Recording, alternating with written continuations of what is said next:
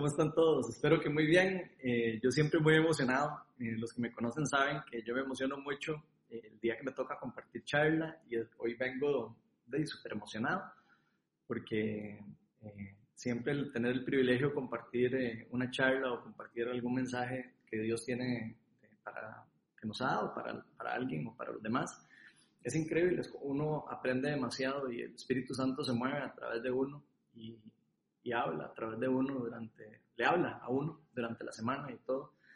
Y quiero darle gracias a Dios por eso, porque es demasiado lindo. Para los que me conocen, yo soy Ronald, eh, yo soy pastor de Viña Oeste y hoy me toca a mí, como les dijeron, compartir la, la charla. Y quiero empezar con una pregunta hoy. No sé si algunos de ustedes eh, han escuchado acerca del, del de la calle de Azusa. No sé si alguno de ustedes ha, escuchado eh, algo de eso, pero probablemente sí. Eso fue un revivamiento muy impresionante, digamos, un mover del Espíritu Santo muy impresionante que ocurrió en Los Ángeles de California. Eh, creo, si no me falla la memoria, a, inicios del siglo XX, en, creo que fue en 1906 si no me falla la memoria, creo que fue el 14 de abril y duró aproximadamente nueve años. Y este fue un mover muy particular del Espíritu Santo. Esto duró como hasta 1915. Y fue un mover demasiado fuerte del Espíritu Santo. Fue una época en donde el Espíritu de Dios realmente empezó a hacer cosas súper impresionantes ahí en California, particularmente eh, bajo la dirección de un pastor que se llamaba eh, William J. Seymour y en donde empezaron a ocurrir, por supuesto, donde se mueve Dios, eh, hay milagros, prodigios y cosas impresionantes, ¿verdad? Empezaron a ocurrir milagros y sanidades impresionantes, empezaron a ocurrir cosas de todo tipo de, de cosas milagrosas y cosas de ese tipo, que fueron tan impresionantes que eh, incluso, dicen, imagínense, nueve años enteros eh, en donde se empezó a mover algo que obviamente se empezó a correr la voz y alrededor del mundo empezaron a escuchar lo que estaba ocurriendo ahí en Azusa. Entonces, eh, diferentes iglesias, diferentes pastores, diferentes comunidades empezaron a visitar la iglesia para ver qué es lo que estaba pasando. Y era realmente eh, cosas increíbles. Eh, me acuerdo que uno de los cuentos que, o una de las historias que cuentan es que este señor, William, se, se ponía con una caja a veces en la cabeza y dicen que no predicaba hasta que no sintiera que el Espíritu Santo estuviera ya moviendo. O sea, eran cosas bastante locas, digamos, para, para el mundo, ¿verdad? Pero Dios se movía en una, en una, forma muy particular, en una forma muy poderosa. Personas les salían dedos y les crecían brazos y cosas así, cosas, milagros eh, fuera de lo, de lo, común. Y este mover fue tan grande, tan grande, tan grande y tan poderoso que imagínense que una vez eh, los vecinos de, de, la iglesia de, vieron que estaba prendiendo el fuego, la iglesia estaba prendiendo el fuego, o sea, se abrían las ventanas y veían que estaba prendiendo el fuego toda la iglesia. Nada más imagínense ustedes el susto. Entonces de, llamaron a los bomberos porque se estaba quemando la iglesia. Y, y de, dicen, eh, esto es una historia que la pueden buscar en internet si quieren y todo. Eh, dicen que llamaron a los bomberos y los bomberos venían, eh, llegaron al lugar y los bomberos desde largo podían ver el lugar prendido en fuego y todo. Y cuando llegaron al lugar y se bajaron allá a apagar el fuego, se dieron cuenta que no estaba ocurriendo ningún incendio. Imagínense lo increíble de esto. Era eh, prácticamente lo que estaba pasando era una manifestación impresionante de la presencia del Espíritu Santo, de la persona del Espíritu Santo. Entonces, nada más imagínense ustedes ver un lugar encendido en fuego, que pareciera que está encendido en fuego, por lo menos, ¿verdad? A forma de vista natural. Y lo que está ocurriendo es que el Espíritu de Dios se está moviendo en una forma sobrenatural y donde está haciendo cosas increíbles a través de las personas que están ahí y todo. Eh, realmente, eh, imagínense, montones de testigos, ¿verdad? Que pudieron presenciar esto y que no es así como una, no es como una historia urbana, sino varias de las personas, de los vecinos y de los lugares pudieron contar esta historia de lo increíble que esto fue. Eh, y de, yo no sé si a ustedes eso les impresiona, pero a mí me encantaría escuchar un día que la viña está prendiendo un fuego, pero no que sea fuego de verdad. me gustaría escuchar que sea fuego de ese, fuego de Dios o algo así y, saber que es porque el Espíritu de Dios se está moviendo con esa libertad y con ese poder tan increíble como Dios a veces se mueve y, se sigue moviendo en el día de hoy. Y si ustedes se ponen a ver eso que ocurrió en Azusa, no es algo que solo ha ocurrido una vez, o sea, eh, esto de que Dios se manifieste en forma así como el fuego, eh, ha ocurrido montones de veces. En la Biblia vemos varios ejemplos de la presencia del Espíritu Santo, la presencia de Dios, cómo Dios se hacía presente y se manifestaba a través del fuego, eh, así de raro como ustedes lo pueden escuchar.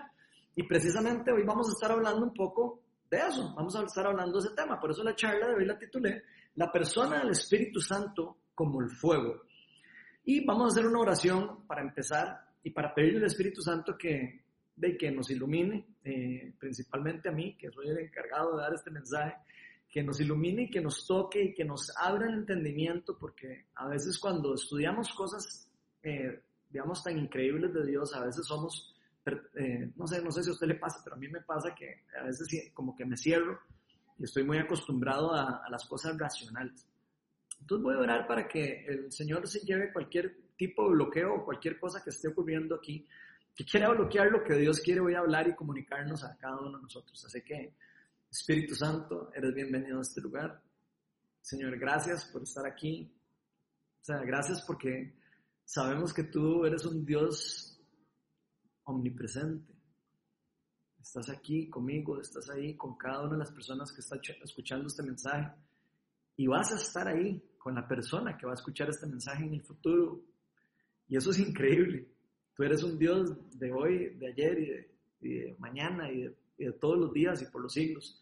Y eres un Dios poderoso, eres un Dios que, que te gusta eh, manifestarte con poder y con amor a tu pueblo, cuidarnos, eh, amarnos, protegernos, sellarnos y, restaurarnos, Padre. Y yo quiero invitar a tu Espíritu Santo para que hoy eh, te muevas con libertad, Padre. Que hoy te muevas con completa libertad y puedas hablarnos a nuestros corazones. Y te pido para que rompas cualquier bloqueo que pueda haber en este momento a través de, de lo que el reino de las tinieblas quiera estar haciendo alrededor de nosotros. Te pido para que los rompas, todos los bloqueos y todos los muros que se interpongan entre vos y nosotros. Y todo eso te lo pedimos en el nombre de Jesús, tu Hijo amado. Amén. Bueno, como ya sabemos, eh, o por lo menos algunos de ustedes pueden saber, en el Viejo Testamento y en el Nuevo Testamento vamos a encontrar varios pasajes. Eh, uno puede encontrar varios pasajes de cómo Dios se ha manifestado o representado, digamos, o, sí, o, presentado a sí mismo en forma de fuego. Ustedes lo van a poder eh, estudiar, si, si, lo han, si han leído la Biblia, se han haber dado cuenta que existen varios pasajes, no solo uno y antes de empezar a, hablar un poco de este tema y a profundizar en la palabra, eh, me gustaría que veamos cuáles son por lo menos las palabras que se utilizan en el Antiguo Testamento, la palabra original que se usa para describir esta presencia de Dios eh, como fuego en el Antiguo Testamento en hebreo y en, en el Nuevo Testamento en griego koiné. Acuérdense que el Antiguo Testamento fue escrito en hebreo y el Nuevo Testamento en griego koiné. Entonces son no están escritos en el mismo idioma, entonces las palabras que se usan son diferentes. La primera que vamos a ver es la que se usa en el Nuevo Testamento para escribir eh, el fuego, eh, por lo menos en, los pasajes que vamos a estudiar, ¿verdad? Y esa palabra es pur, y eso es en griego koiné, y esa palabra significa fuego, literalmente, y de esa palabra pur viene la palabra piromaníaco, incluso. Entonces, eh, podemos ver cómo eh, eh, toda esa palabra viene relacionada con todo lo que sea fuego y después la usaron después para hablar de, de, cosas, de, de, cómo se manifiesta el fuego en diferentes formas. Y hay otra palabra que se usa en griego koiné también, que se llama seo, y esta significa hervir, estar caliente, por ejemplo, significa ferviente, significa quemarse en el Espíritu, en cierta manera, quemarse, estar como prendido en el Espíritu Santo. Y esas son las dos palabras que, se, que vamos a estar viendo hoy, al menos en el Nuevo Testamento. Y en el Antiguo Testamento, la palabra que vamos a estar viendo en todos los pasajes que vamos a leer es Esh, o Aish, creo que se dice. Pero en todo caso, lo importante es que se escribe Esh. Y es en hebreo, y eso prácticamente significa lo mismo, significa fuego, significa como llamas o flamante o quemarse o carbón ardiendo o, llamas en general. Esas pueden ser las palabras de lo que significan prácticamente. Y si uno busca esas palabras, esas dos palabras en un diccionario bíblico, que yo me di el tiempo para buscarlo, nos vamos a dar cuenta que esos dos términos se refieren a manifestaciones físicas de algo que arde, digamos, que algo que está como en llamas o algo que está en movimiento de fuego o prendido, que está en calor, en luz o en llamas. Entonces, como vemos, Dios puede manifestarse, por supuesto, en diferentes formas, ¿verdad? Se puede manifestar. Hemos estado viendo en las anteriores semanas cómo el Espíritu Santo también es como el viento, como el neuma, ¿verdad? Habíamos visto hace unas semanas. Y vean qué lindo lo que dice eh, un versículo en Hebreos, que vamos a leer en Hebreos 1.7. Vean lo que dice Hebreos 1.7. Voy a sacar mi iPad para poder leerlo. Dice así, en cuanto a los ángeles, dice, Él hace los vientos, y aquí está hablando neuma, la misma palabra que usamos eh, en, las, en las charlas anteriores, dice, Él hace que los vientos él, hace de los vientos sus ángeles, o sea, del neuma hace sus ángeles. Y de las llamas, aquí está hablando la palabra pur, en el Nuevo Testamento, del fuego sus servidores. Es interesante cómo Dios usa este, este idioma del neuma para hacer, hacer a los ángeles y el fuego, el pur, para hacer a sus servidores. Imagínense que qué interesante cómo el Espíritu de Dios se puede mover en unas formas bastante raras, digamos, y curiosas. Y hoy vamos a hacer algo un poco diferente a lo que normalmente acostumbro a hacer yo, para los que eh, me han escuchado de charlas hoy. En lugar de estar enfocados en un solo versículo eh, principal o un pasaje principal, hoy vamos a estar viendo diferentes versículos de la Biblia. Por supuesto, por el tipo de tema que vamos a tratar. Y en esos versículos vamos a tratar de encontrar o vamos a encontrar particularmente tres formas en cómo la persona del Espíritu Santo, la presencia de Dios misma, se representa a lo largo de la Biblia en una forma de fuego o similar al fuego, digamos, usando por supuesto este mismo, estas mismas palabras que estamos viendo.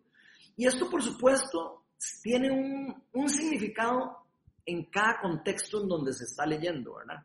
Eh, no todo lo que uno lee en toda la palabra tiene como el mismo significado, sino en cada lugar donde salen estas palabras y los versículos que vamos a ver tienen significados diferentes, pero hoy vamos a estar viendo al menos tres eh, representaciones o significados o formas de manifestación, como ustedes quieran ver.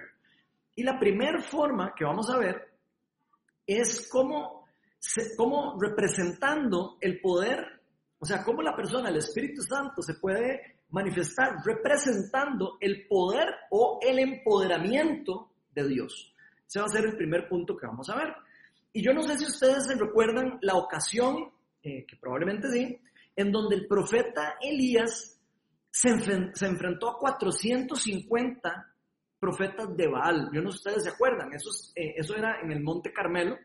Eh, eso es una historia de las más increíbles de la Biblia, ¿verdad? Y podemos recordar, los que han leído un poco, que la, que la reina en ese tiempo era Jezabel, era la esposa de Acab. Y ella estaba matando a los profetas. O sea, evidentemente esta, esta reina era una mala influencia para el rey Acab y estaba matando a todos los profetas de Dios. Estaba persiguiéndolos y eliminándolos. Imagínense.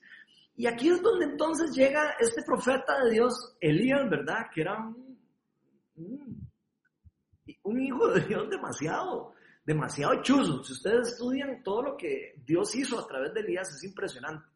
Elías va y enfrenta a estos 450 profetas. ¿Y para qué? Para demostrarles que el Dios a, que él, a quien él estaba siguiendo, el Dios de Israel, era el Dios verdadero. ¿Cómo lo hizo? Retándolos. Hizo un reto con estos profetas y les dijo, bueno, ya que ustedes son 450 y, y solo yo aquí estoy representando a Dios, ¿verdad? Eh, habían, eh, ya estaban, estaban eliminando todos los profetas. Eh, una de las personas del mismo rey estaba ayudando a esconderlos en una cueva, pero Elías, en dos cuevas, perdón, pero Elías creía que era el último casi. Él pensaba que era el último que quedaba.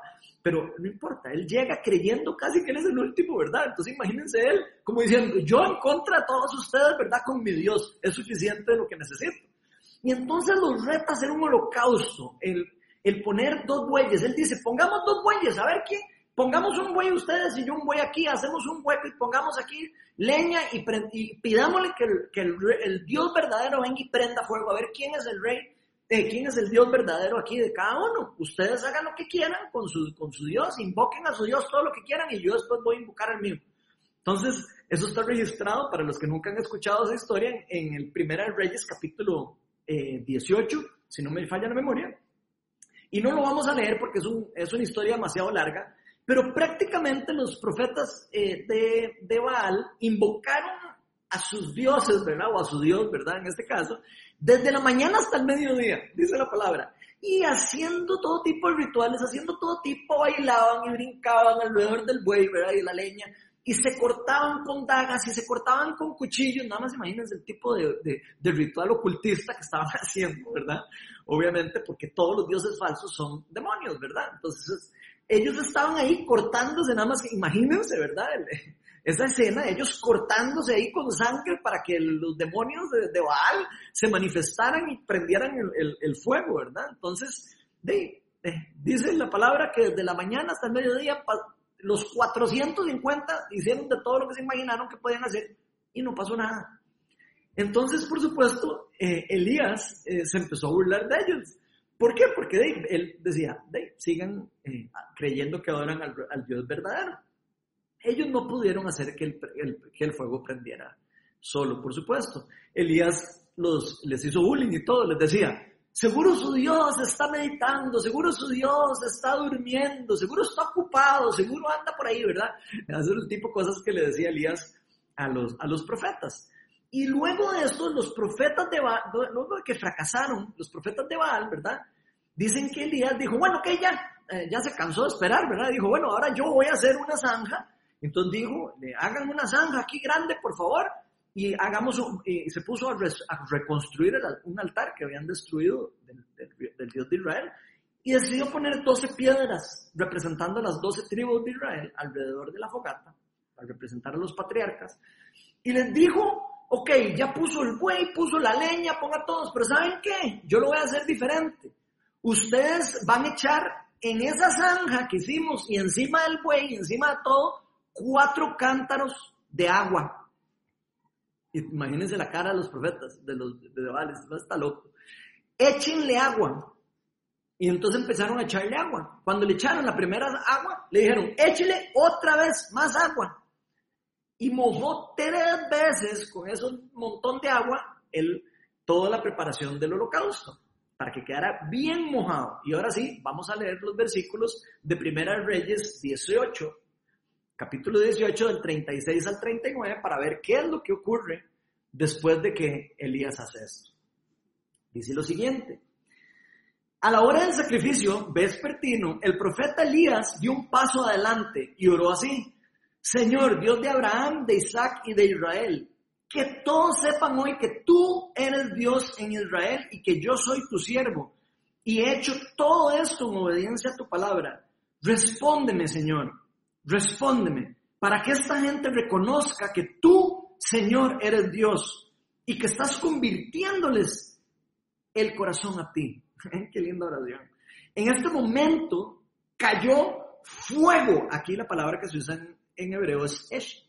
Cayó el fuego, el esh del Señor y quemó el holocausto, la leña, las piedras y el suelo y hasta lamió el agua de la zanja. O sea, todo el agua que había quedado en el zanja se, deshizo, se evaporó.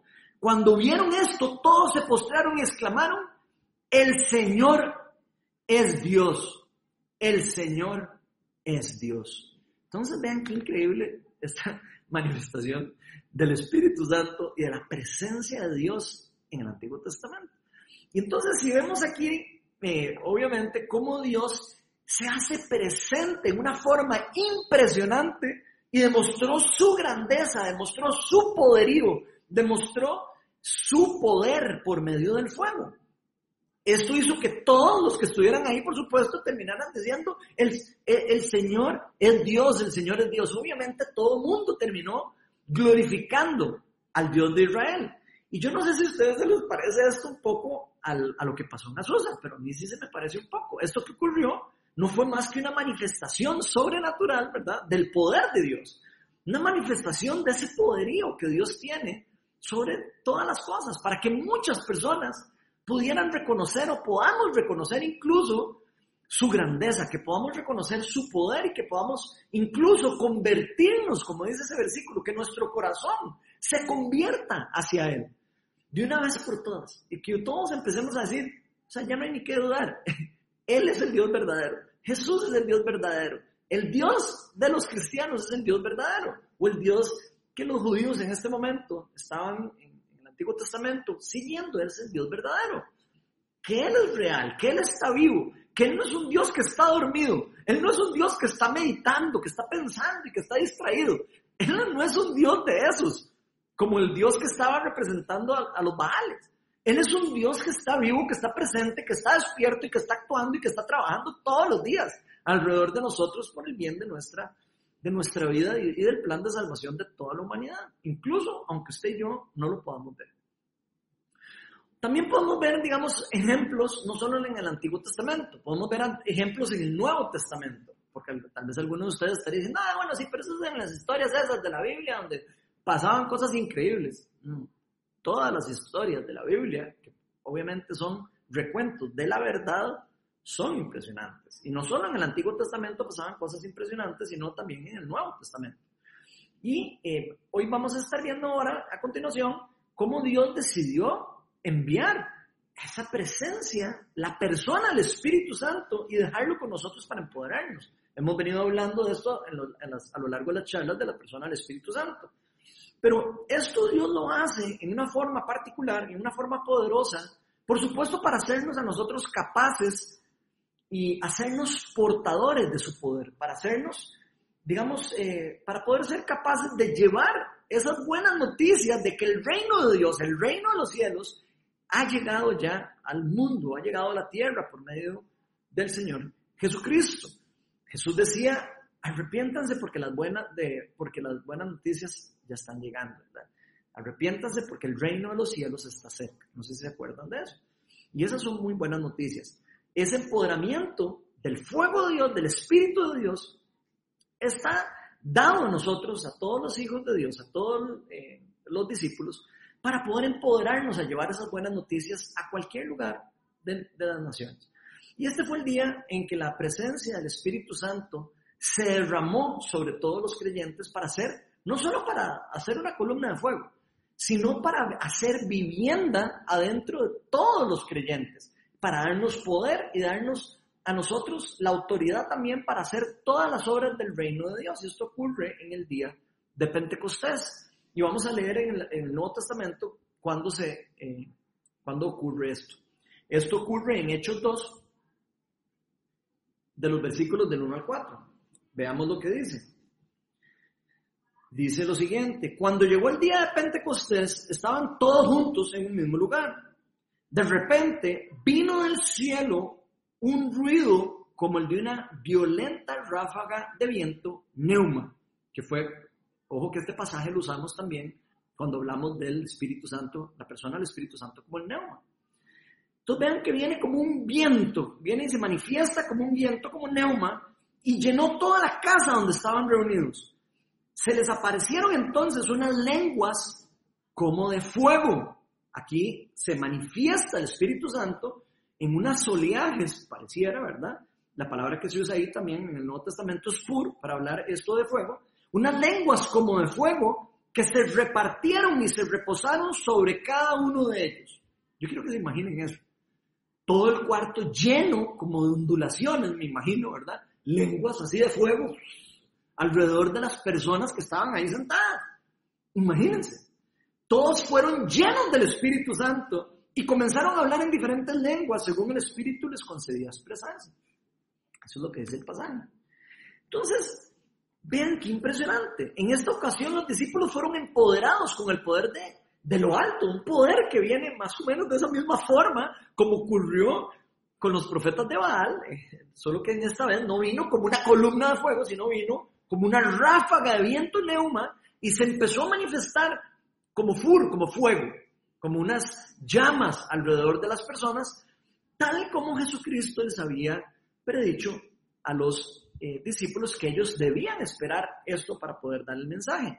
Jesús les había dicho, no salgan de Jerusalén hasta que reciban el poder de lo alto, hasta que reciban o hasta que venga la promesa del Padre. Aquí se refería a él, obviamente, a la persona del Espíritu Santo.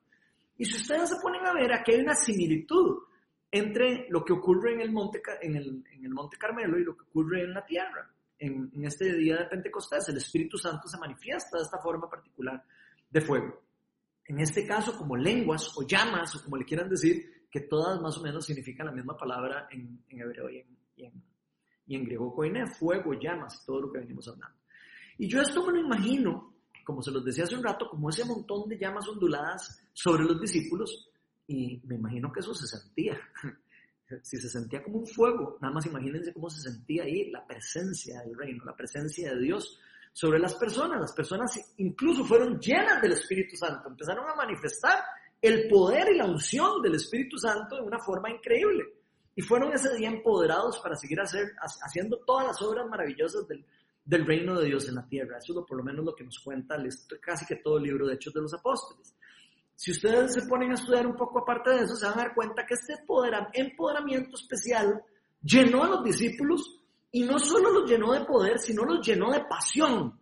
Fue como si los hubieran inyectado con un fuego interno en su corazón. Los inyectaron, Dios los inyecta con una pasión, quemando incluso sus miedos, sus temores, sus inseguridades, para llevar esa pasión del reino hacia afuera de las cuatro paredes de la iglesia o cuatro, como quieran ver, saliendo de esas cuatro paredes a proclamar, ahora sí, con el poder de la palabra y con el empoderamiento del Espíritu Santo, la demostración del poder de Dios, el, el Evangelio del Reino.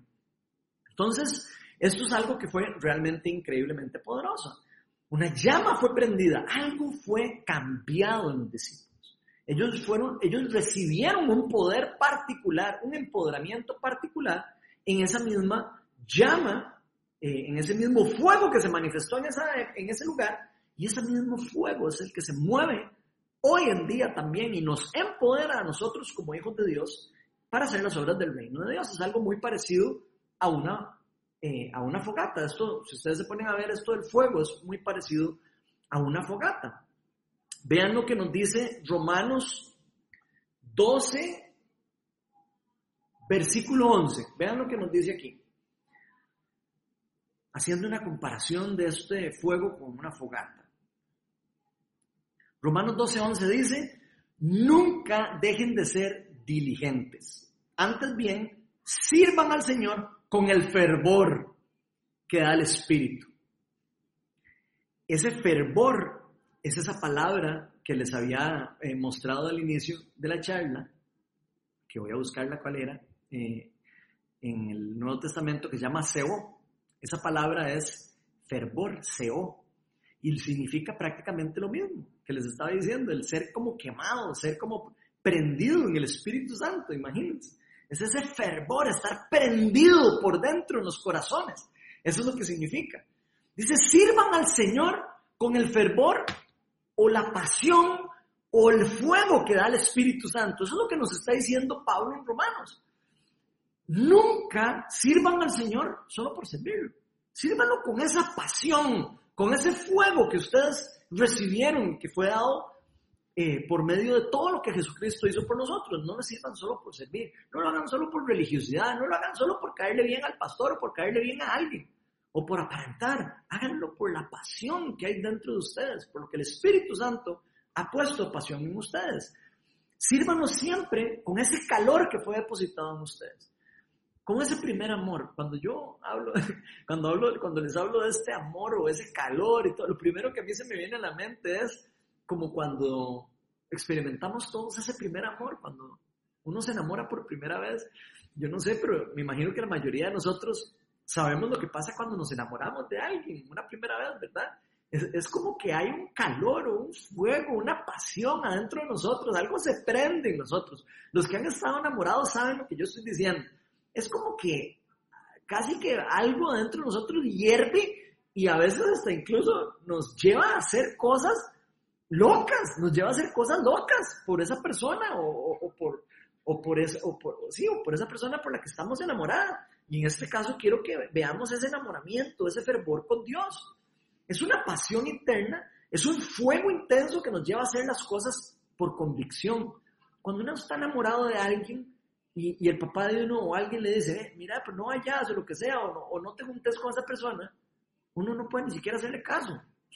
¿Por qué? Porque hay un fervor dentro de nosotros que ni siquiera nos va, no, no nos va a dejar ni siquiera como casi que escuchar. Es como, sí, sí, sí, yo sé lo que yo siento, yo sé que lo que yo tengo es real. Nadie me puede decir a mí que ese fervor y ese calor, ese fuego que yo siento por esta persona, en este caso por Dios, es algo falso o que no existe o lo que sea. Es algo real, es algo muy genuino. No importa lo que alguien le diga, ese fervor nos va a llevar a hacer eso. Entonces nos va a llevar a actuar no por obligación, nos va a llevar a actuar por convicción en lo que sentimos, por convicción en lo que somos y lo que sabemos y lo que estamos sintiendo también en, nuestras, en nuestro corazón acerca de esta persona. Es como un fuego que prende llama en nosotros. Y esto es, como les decía hace un ratillo, parecido como, a, como, como esas llamas o, el estar prendiendo llamas en una, en una fogata. Tan parecido es esto a eso que Pablo le dice a los, a los tesalonicenses, en primera tesalonicenses 5.19, un versículo demasiado largo, prepárense porque es demasiado largo. Dice, no apaguen el espíritu. Y ese es todo el versículo. Vean qué increíble que Pablo está diciendo, no apaguen a la persona del Espíritu Santo. No apaguen el fuego. No lo apaguen. Vean las palabras que él está diciendo. Pablo nos dice, nunca dejen que se apague esa pasión que hay dentro de ustedes. Nunca dejen que ese fuego que fue depositado por Dios en ustedes vaya a bajar de intensidad. Nunca dejen que se apague ese primer amor, nunca dejen ese primer amor, nunca cambien ese primer amor por nada en el mundo. Sirvan con fervor al Señor. El Espíritu Santo de cierta manera es similar al fuego.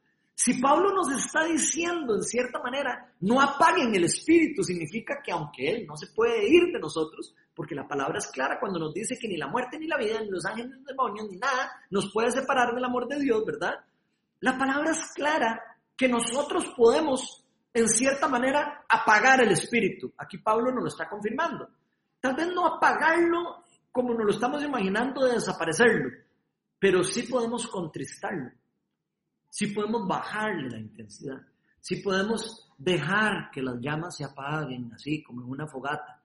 Como dejar de estar echando leña a una fogata. ¿Cómo, cómo, cómo hacemos cuando estamos en una fogata? Algunos, todos hemos hecho fogatas en la playa o en algún lado, o en la casa, o donde sea. ¿Cómo se apaga una fogata? La fogata se apaga cuando uno deja de echar leña en la fogata. Si uno está echando leña y leña y leña en la fogata, ¿qué pasa con el fuego? Aumenta la fuerza.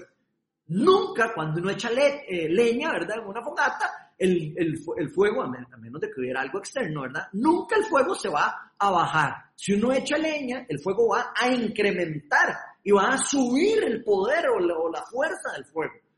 Eso es lo que pasa en una fogata y lo mismo pasa con el Espíritu Santo. Es como si nosotros, como si Pablo nos estuviera diciendo, no le quite leña, no le quite la leña a la fogata, póngale leña, póngale ganas, póngale, póngale más leña a esa fogata de Dios. Si quisiéramos verlo de esa manera, tenemos que seguir poniendo leña en ese lugar. Y yo me pregunto, ¿qué estamos haciendo nosotros, ¿qué está haciendo usted y qué estoy haciendo yo para que este fuego del Espíritu de Dios que ha sido depositado en nosotros y esta pasión no se apague? ¿Qué estamos haciendo? ¿O estamos apagando el Espíritu? ¿O estamos simplemente como, ah, no se va a apagar la fogata y yo la dejé prendida y no se va a apagar? ¿Qué estamos haciendo? ¿Estamos dejando que ese fuego y esa pasión se apague? ¿O estamos echando más leña. Todos los días pasamos y revisamos cómo está la leña y le echamos más leña. Creo que eso es algo que todos deberíamos de, estudiar y escudriñar en los corazones de cada uno de nosotros. Porque nosotros, el Espíritu Santo, sí podemos decirle, sí, sí, eh, ahora yo quiero hacer esto porque es lo que yo quiero hacer. Y lo que usted quiere hacer ahora, la verdad, no me interesa tanto. Porque así somos. Yo quiero hacerlo a mi manera hoy o es que hoy voy camino para el trabajo, o es que hoy voy a hacer esto, o es que yo quiero hacer esto. No me interesa lo que usted quiere hacer. Eso es muy común en nosotros. Y eso es triste. Eso es triste, porque es como la obra de Dios actuando y nosotros no escuchando, nosotros no queriendo hacer lo que Él quiere que hagamos. Y nosotros somos instrumentos del reino de Dios. esto es increíble y esto es eh, realmente impresionante porque este regalo que, que Cristo nos permitió obtener a nosotros, este gran regalo que Dios nos permitió tener del Espíritu Santo, yo quiero que lo vean este, de esta forma. Fue la respuesta de Dios para el holocausto del Cordero de Dios. Y quiero que piensen por eso un momento. Fue es la respuesta del fuego de Dios a ese holocausto que fue hecho por el Hijo de Dios.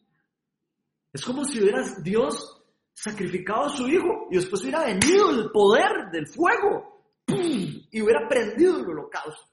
Eso fue lo que pasó con la venida del Espíritu Santo. Fue como, aquí está el sacrificio y aquí viene el poder del fuego del reino. Y eso es algo impresionante para nosotros. El Espíritu Santo es algo que Dios envió por una razón particular en la tierra. Si no, hubiera acabado todo con solo el sacrificio de Jesucristo. Quiere decir que estas dos cosas se complementan para que los hijos de Dios podamos hacer la voluntad de Dios en la tierra. Esa fue la respuesta al sacrificio en la cruz del reino de Dios. Eso fue el derramamiento del fuego, del pur de Dios, para que pudiéramos seguir el llamado y que nosotros pudiéramos al mismo tiempo eh, que incluso que las personas puedan ver que lo que estamos proclamando, que lo que estamos predicando, que lo que estamos diciendo está respaldado por Dios, está respaldado por el poder del Espíritu Santo. Esto lo podemos ver en el libro de Hechos de los Apóstoles constantemente. Los apóstoles predicaban y demostraban el reino. Y eso es algo impresionante. Ellos no hubieran podido demostrar el reino si no hubiera derramado el Espíritu Santo Dios en la tierra. Y eso es súper importante dentro de la proclamación del reino de Dios para usted y para mí, para todas las personas que queremos seguir el Evangelio y proclamar el Evangelio de Cristo.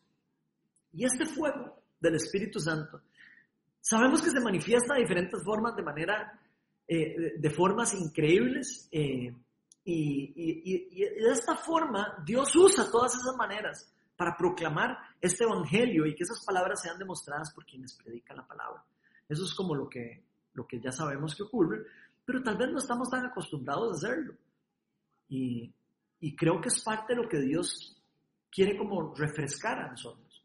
Nosotros podemos predicar el Evangelio, nosotros podemos proclamar el Evangelio, pero el reino de Dios no es solo cuestión de palabras, dice la palabra, no yo, sino es cuestión de poder también. Hay una parte de poder, hay una parte de, de, de demostración que se nos ha dado el privilegio de poder utilizarlo dentro de la proclamación del Evangelio en el reino de Dios. Y eso muchas veces ocurre eh, para que las personas puedan ser transformadas. A veces ocurre eh, para que haya una transformación en una persona, para que haya una sanidad en una persona, para que haya una liberación en una persona, o para que Dios mismo sea glorificado y que otras personas puedan ver esa presencia del reino y que Él está vivo. Porque al final de cuentas todo esto se trata de Dios y siempre se trata de glorificarlo a Él. La segunda forma de, que vamos a ver hoy es representando la purificación de Dios.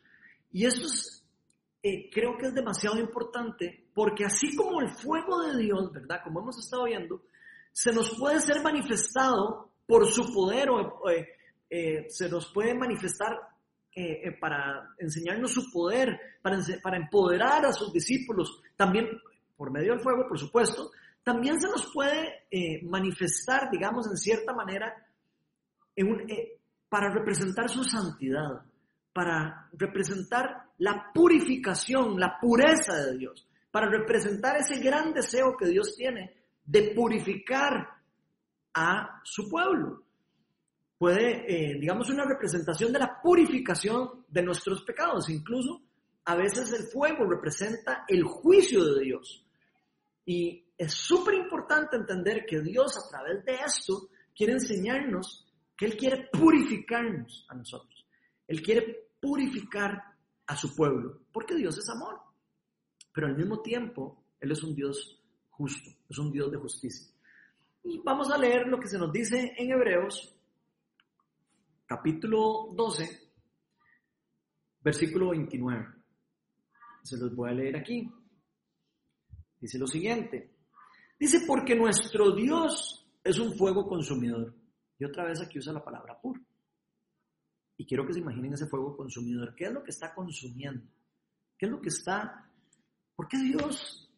¿Por qué usan ese vocabulario de fuego consumidor? consumidor? Si hemos leído un poco la, la Biblia, yo creo que nos vamos a dar cuenta que Dios es santo. Dios es santo. Y Dios no puede estar a la par del pecado. Eso es prácticamente la narrativa bíblica que vemos desde el inicio hasta el final de la Biblia. Y por eso es que Dios, hemos visto en varias ocasiones que Dios tuvo que separarnos a nosotros de la presencia de Dios cuando pecamos. Cuando Adán y Eva comieron de ese fruto prohibido, tuvo Dios que separarnos de su presencia, porque, el pecado entró en la humanidad y ya no podíamos nosotros convivir en el mismo lugar que Dios. Y como consecuencia, fuimos expulsados del jardín del Edén o expulsados de la presencia de Dios.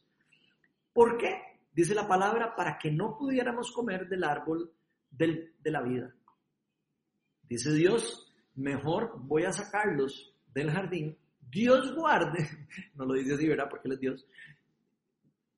No vaya a ser que ellos en ese estado de perdición vayan a tomar del fruto del árbol de la vida y queden en ese estado de perdición para siempre. Así que quiero que vean esto. Dios no echó al ser humano fuera del Edén porque Dios es un malvado. No. Dios siempre quiso protegernos, a usted y a mí, de no quedar en ese estado de muerte eterna para siempre. Y por eso fue que nos tuvo que sacar del Edén. Y aquí quiero que se cambie un poco su cosmovisión y deje de estar viendo como muchas veces vemos a Dios como un Dios malo, como un Dios malvado que quiere destruirnos, de que quiere enjuiciarnos, de que quiere... Dios eso no es lo que quiere hacer. Dios lo que quiere siempre y ha querido hacer es restaurar la humanidad de la caída. Y eso lo podemos ver en Génesis 3.24, donde nos decía incluso que después de que sacaron a Adán y Eva del, del Edén, dice que eh, él puso en el jardín, puso en las puertas dos querubines con una espada ardiente, una espada por fuego en este caso no es la misma palabra, pero es una, una espada ardiente, que se movía por todos lados, dice la palabra, y quiero que se imaginen, protegiendo la entrada para que nosotros no pudiéramos volver a entrar ahí y no fuéramos perdidos para siempre. Posteriormente a toda esta historia, ¿verdad? Porque no me voy a quedar hablando de esa historia, Dios hizo el pacto de la ley con la humanidad. Él hizo un pacto con el pueblo de Israel para poder restablecer esa relación que se había perdido, para poder estar otra vez de alguna manera en esa relación con Él. Él hizo ese pacto con ellos.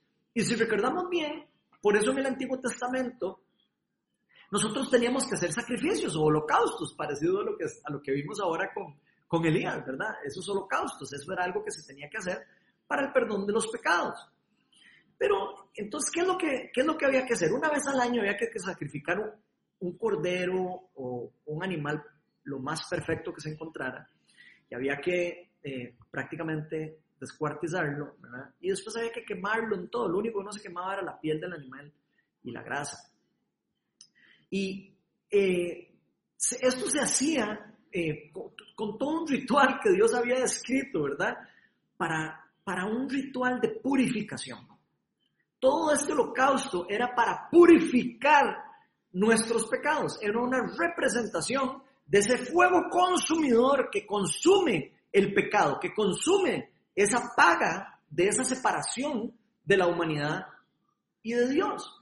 Entonces ese holocausto lo que hacía era venir y quemar en cierta manera ese pecado, haciéndonos a nosotros poder estar otra vez, estar justificados delante de Dios. Vean que en el Antiguo Testamento era similar al Nuevo Testamento, solo que en el Antiguo Testamento había que hacer esto una vez al año.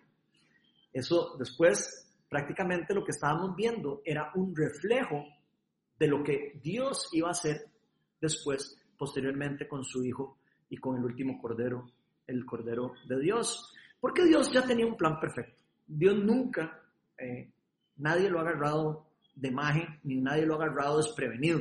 Dios ya sabía qué tenía que hacer y cómo tenía que hacerlo y por qué lo hizo, solo Él sabe. Lo hizo de una manera particular pero él sabía que él tenía que enviar a su Hijo amado al mundo, a Jesucristo, para que viniera a hacer ese último sacrificio, ese último cordero, que se sacrifica, que se, hace un sacrificio en la, en la, Pascua, ¿verdad? Ese último cordero pascual, como, como se le dice teológicamente, con su muerte y resurrección en la cruz. Y esto fue una obra de redención que hizo Jesucristo y que fue acompañada posteriormente, como les estaba explicando, con la venida del poder y del fuego del Espíritu Santo en el día de Pentecostés. Esto fue predicho o fue profetizado eh, por el profeta Ezequiel. En Ezequiel 36, 26, vean lo que dice. Bueno, no se los voy a leer, se los voy más o menos a profasear. Dice nada más que Dios nos daría un espíritu nuevo y que nos quitaría nuestro corazón, ese corazón imperfecto, y nos daría un corazón de carne, corazón genuino, por decirlo de cierta manera.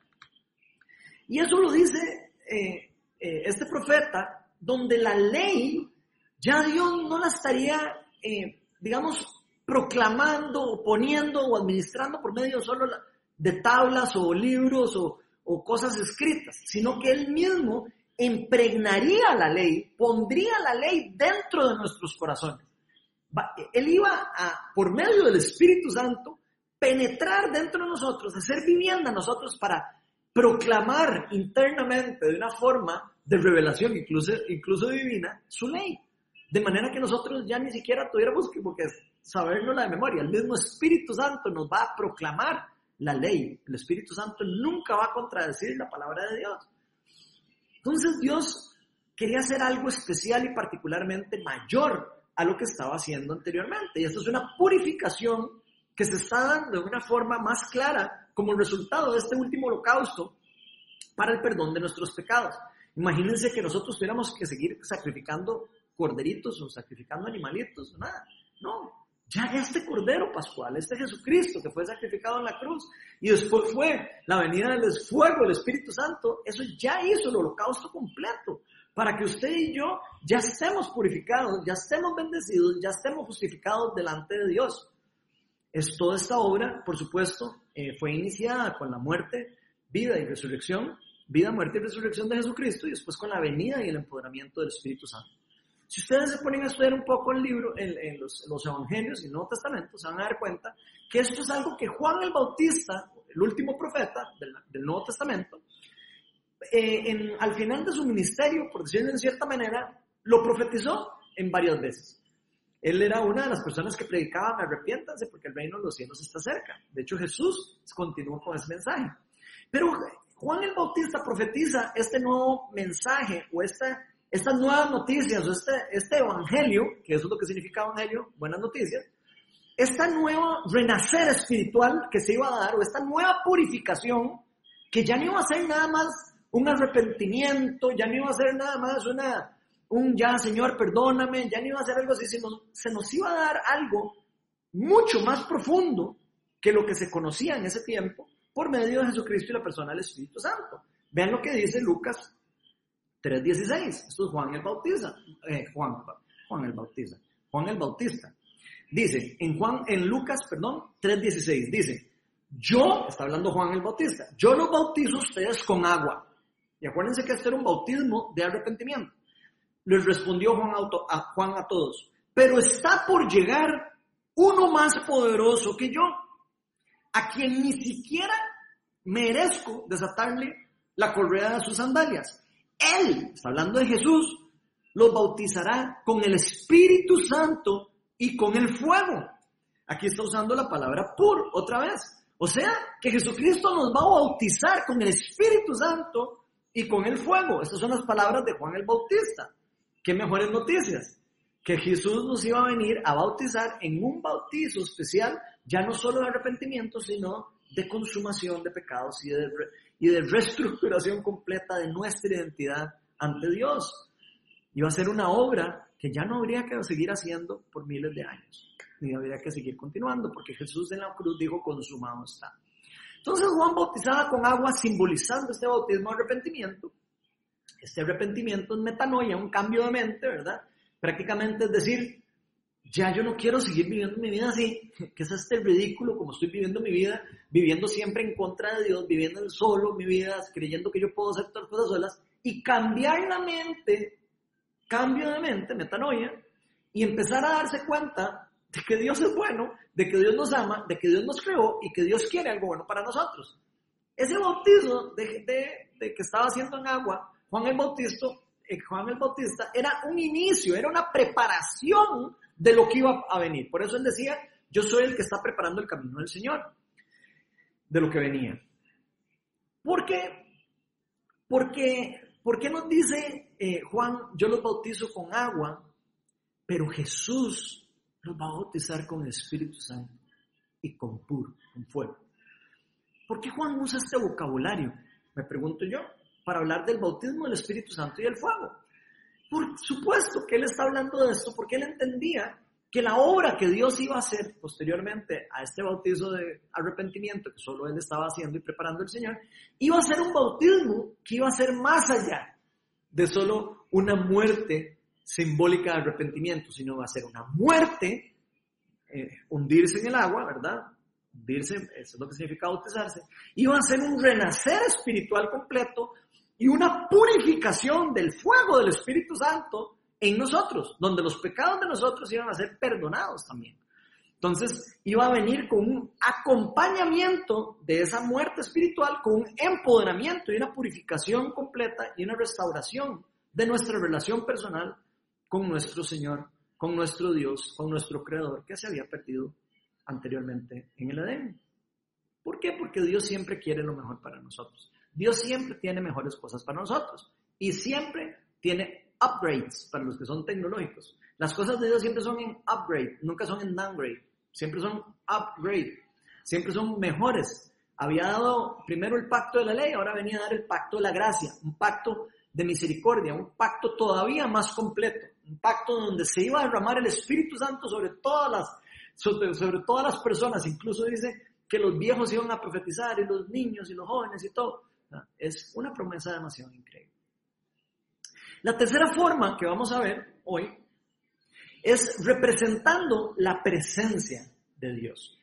O sea, finalmente, así como en la Biblia Dios se manifiesta por medio del fuego en varias ocasiones. Como lo estamos viendo, representando el poder de Dios, representando el empoderamiento, representando su santidad, representando su pureza, representando la purificación de nuestros pecados, también representa la presencia del Dios vivo alrededor de nosotros, la presencia de Dios, la presencia de Yahweh o del yo soy, del gran yo soy. Y no sé si todos se acuerdan cómo Dios se le presenta a Moisés. Si ustedes se acuerdan un poco cómo Dios se le presenta a Moisés cuando va a enviarlo a, liberar al pueblo de Egipto, ¿cómo es que se le presenta? ¿En forma de qué? En forma de Esh, en forma de fuego. En este caso eran llamas de fuego que no quemaban una zarza. Ustedes pueden estudiarlo en, el libro de Éxodo. Y si lo vemos bien, esto es muy similar a lo que pasó en la calle de Azusa. Es un fuego que está quemándose y que no tiene un efecto dañino sobre el objeto. En este caso, la zarza, dice la palabra, que se estaba quemando en fuego y Moisés le llama la atención que no se quemaba la zarza. Ahora lo vamos a leer más adelante. Es un fuego ardiente que no quemaba la iglesia, lo que ocurrió en Azusa. Veamos lo que dice la Biblia en Éxodo 3.6. Dice lo siguiente, en Éxodo 3.6 dice, un día en, en, que Moisés estaba cuidando el rebaño de Jetro, su suegro, que era sacerdote de Madián, llevó las ovejas hasta el otro extremo del desierto y llegó a Oreb, la montaña de Dios. Estando allí, el ángel del Señor se le apareció entre las llamas, y esa palabra en hebreo adivinen cuál es, Esh, de una zarza ardiente. Moisés notó que la zarza estaba envuelta en llamas, otra vez la palabra Esh, pero que no se consumía. Así que pensó, qué increíble, voy a ver por qué no se consume la zarza. Vean cómo le llamó la atención, parecido a los vecinos de la calle de Azusa. Cuando el Señor vio que Moisés se acercaba a mirar, lo llamó desde la zarza, Moisés, Moisés, aquí me tienes. Respondió, no te acerques más. Le dijo Dios, quítate las sandalias porque estás pisando tierra santa. Yo soy el Dios de tu padre. Yo soy, eh, soy el Dios de Abraham, de Isaac y de Jacob. Al oír esto, Moisés se cubrió el rostro, pues tuvo miedo de mirar a Dios. Entonces, vean qué increíble es. O sea, este es el tipo de fuego que estamos viendo en esta zarza ardiente, también fue similar al de este de las lenguas, que apareció de las lenguas de fuego en el día de Pentecostés. ¿Por qué digo que es similar? Porque las personas en el día de Pentecostés no se quemaron, ¿verdad? Y se reposaron las lenguas encima de ellos. O sea, se reposaban llamas de fuego y ojo que también eran llamas de fuego. Parecido a lo que está describiendo aquí con la palabra Esh ahora en el Antiguo Testamento. No se quemaba lo que estaba pasando, solo se manifestaba en fuego el poder o la presencia, en este caso, de Dios en un lugar. Y esto quiere decir que de alguna forma la presencia de Dios, la presencia del creador del universo, la presencia de Dios en la tierra, se puede representar de la misma forma en el fuego o en el calor. Lo interesante de esto, o lo interesante de este tipo de fuego que estamos viendo aquí, ¿verdad? Es que permitió que la manifestación de la presencia de Dios estuviera en un lugar en particular, en este caso en la zarza, o en este caso en la iglesia de, de Azusa, ¿verdad? Sin que este fuego hiciera ningún daño a lo que estaba tocando o a donde estaba presente. Y yo no sé si a ustedes les ha pasado, pero yo he tenido la oportunidad de sentir el calor, de sentir la presencia de Dios en un lugar y sentir el fuego de Dios a niveles que he podido sentir caliente el cuerpo, he podido sentir la presencia perceptible, muy perceptible de Dios en un lugar particular. Algunas veces las personas por las que estamos orando, he visto cómo empiezan a sudar en una forma, pero en una forma como si estuvieran haciendo una maratón. He visto personas que empiezan a sudar, a sudar, a sudar, con aire acondicionado, pues. He visto personas manifestar, digamos, eh, el efecto como si estuvieran puestos a la par de un fuego y que no hay un fuego, por lo menos que se vea. He, podido ver cómo empieza a sudar la persona, empiezan a caer las gotas de las piernas y de las rodillas. Y al que le ha pasado eso sabe que lo que estoy diciendo es cierto. He podido ver eh, manifestaciones del poder de Dios en una forma sobrenatural, cómo empieza a sentirse el fuego o la presencia de Dios en un lugar, en una parte del cuerpo particular. He podido sentir las manos sirviendo.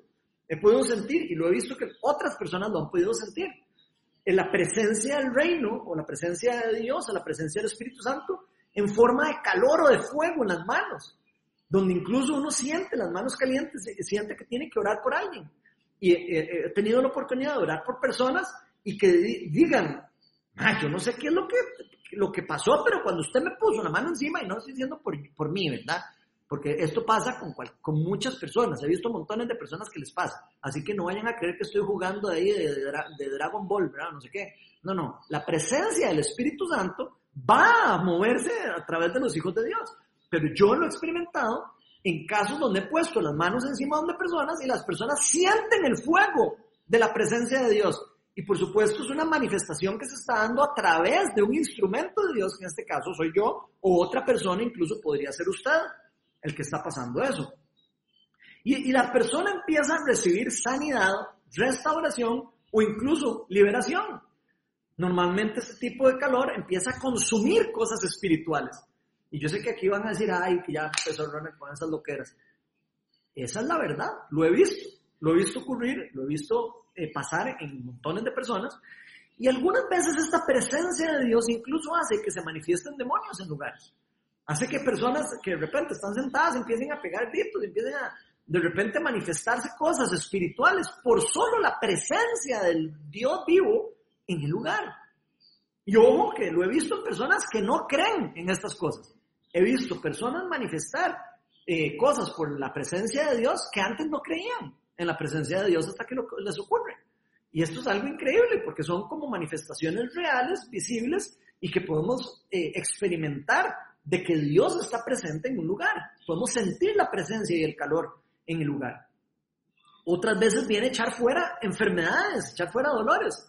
He visto personas que se les empieza a poner caliente un brazo, se les empieza a poner caliente las manos y se sanan de una aflicción o un dolor o, un pie o una pierna o, cualquier parte del cuerpo particular. Pero sea como sea, en muchas ocasiones, este fuego, digamos, o esta presencia de Dios, que, en cierta manera es un fuego consumidor, no consumidor porque no viene a destruirnos a nosotros, pero sí viene a consumir las obras del reino las tinieblas, viene a traer libertad, viene a traer sanidad a una persona o a todo un grupo de personas en un lugar particular. Y esto es algo demasiado lindo, demasiado chiva. El que lo ha experimentado sabe lo que estoy diciendo. Nuestro Dios es un Dios que nos ama demasiado, es un Dios que nos quiere, es un Dios que quiere traer libertad, es un Dios que quiere sanarnos, es un Dios que quiere traer restauración. No es un Dios que quiere castigarnos, ni que quiere destruirnos, ni que quiere nada malo para nosotros. Digo, por si usted no lo sabía. Y finalmente no podríamos terminar, por supuesto, de hablar de todo esto, la presencia de la persona del Espíritu Santo, la presencia de Dios como el fuego, sin sacar un tiempo para hablar de cómo Dios acompañó al pueblo de Israel a lo largo de todos los 40 años que caminaron en el desierto. Esto lo podemos ver en Éxodo también, capítulo 13 del 20 al 22. Vean lo que dice. Los israelitas partieron de Sucot y acamparon en Etam, donde comienza el desierto. De día el Señor iba al frente de, al frente de ellos en una columna de nube para indicarles el camino. Ojo, en el día iba como una columna de nube, por supuesto, ¿para qué? Para protegerlos del calor, tapando el sol probablemente. Iba como una columna nube tapando, ¿verdad? Y protegiéndolos, acompañándolos para que ellos vieran, ahí está Dios con nosotros, el mismo Dios que nos sacó de Egipto está sobre nosotros, está ahí arriba, lo podemos ver, lo podemos ver encima de nosotros, para indicarles el camino. Pero después dice que de noche los alumbraba con una columna de fuego. Y aquí otra vez usa la palabra Esh. Una columna de fuego. Y quiero que se imaginen esa columna de fuego, ¿verdad? Una columna entera de fuego, haciéndole saber a las personas que el Señor estaba presente con ellos ahí durante todo el tiempo. Decía como una columna de fuego sobre la noche. De ese modo podían viajar de día y de noche. Jamás la columna de nube dejaba de guiar al pueblo durante el día, ni la columna de fuego es durante la noche.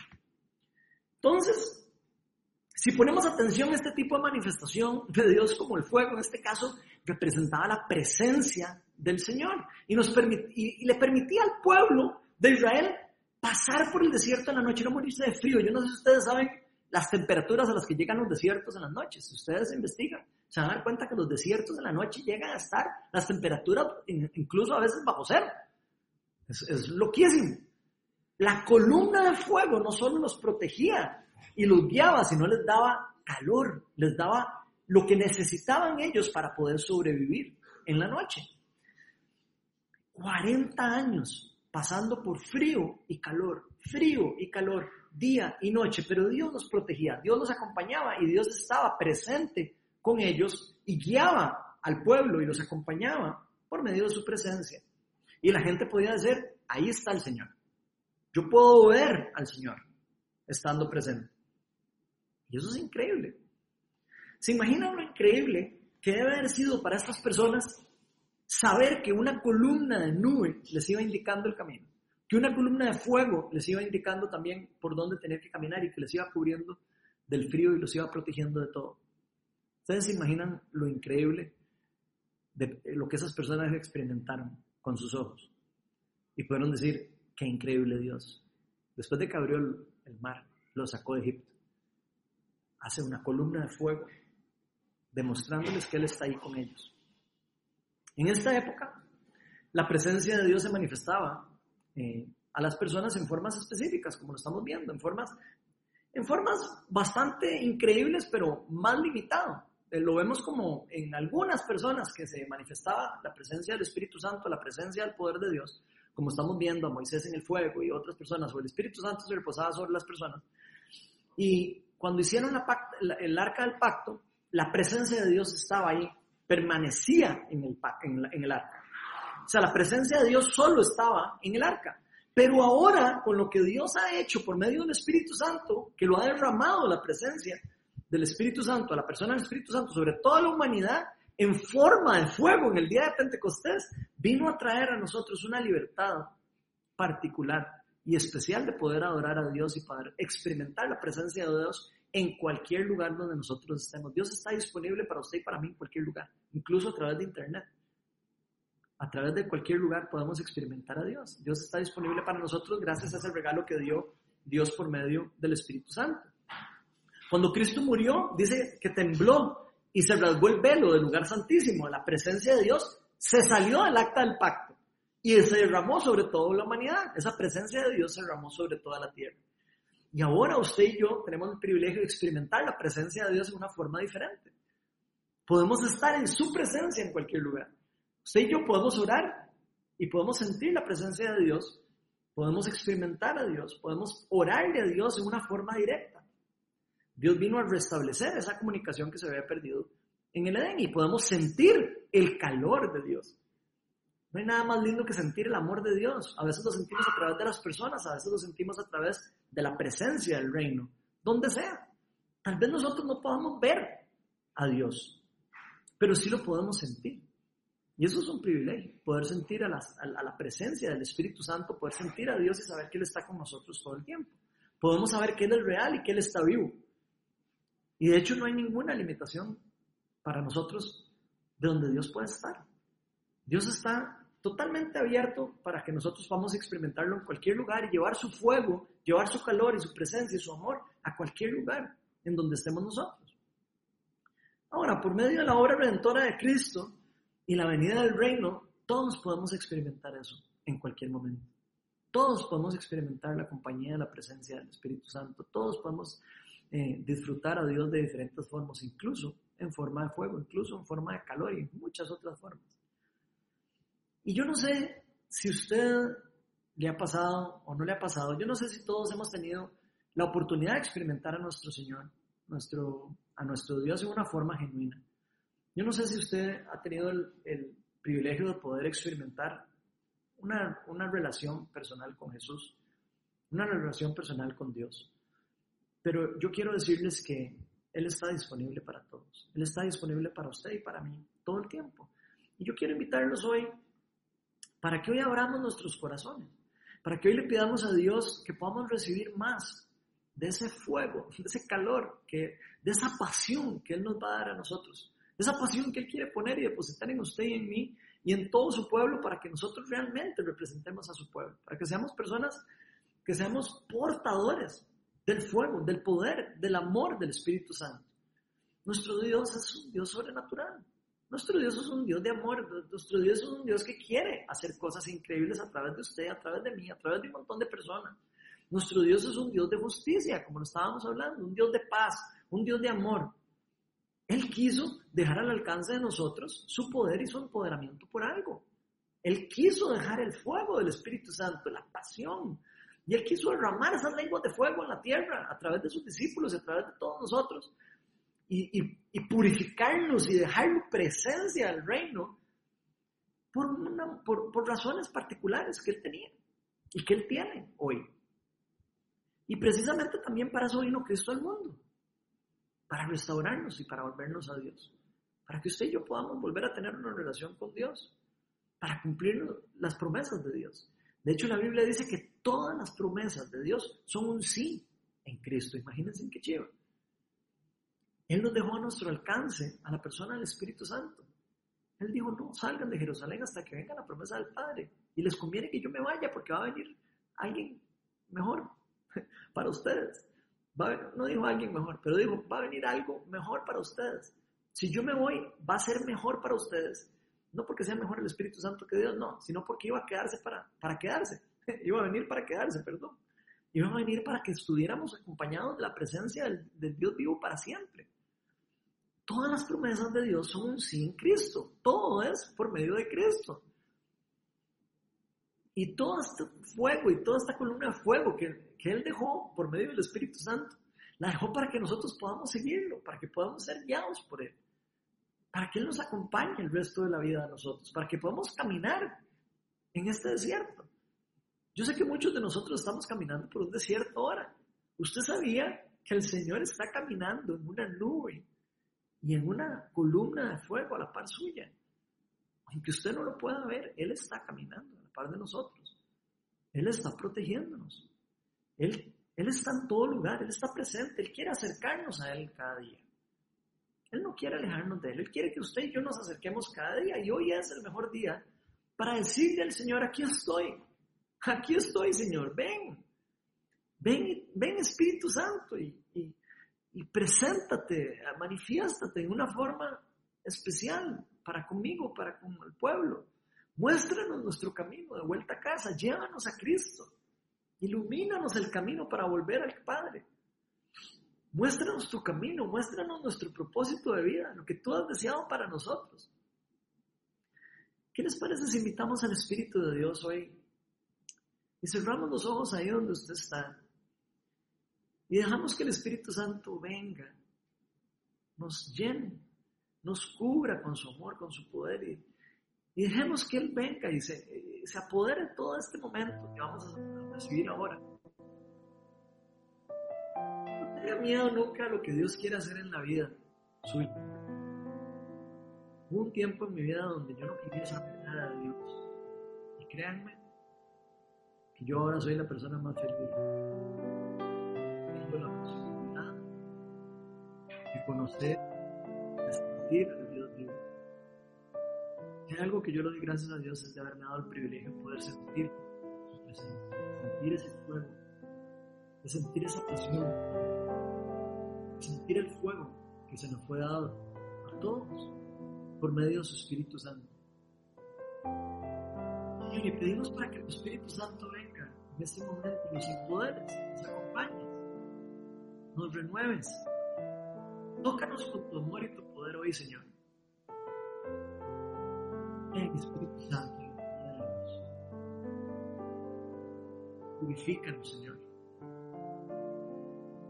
Danos más de tu amor, más de tu poder Límpianos, consume los pecados en nosotros, danos un corazón nuevo, Señor. Quema todo lo que en nuestro corazón es malo, Señor. Purifícalo delante de ti, Señor. Justifícanos delante de ti por medio de este holocausto increíble que hiciste a través de Jesucristo, a través de la obra del Espíritu Santo. Sigue sobrándonos todos los días a tratar de nosotros. Señor, yo pido para que nos maravilles con tu presencia que hay personas que no te han sentido. No puedo sentir nunca tu presencia. Espíritu Santo, yo te pido para que hoy las personas donde sea que estén escuchando te puedan sentir, que puedan sentir la presencia del Dios vivo. Si usted puede cerrar los ojos, si quiere hacerlo, ciérrelos y digan al Espíritu Santo, Señor, hoy yo quiero sentir tu presencia. Ven, Espíritu Santo, tu reino a tu presencia, a tu poder, a tu bendición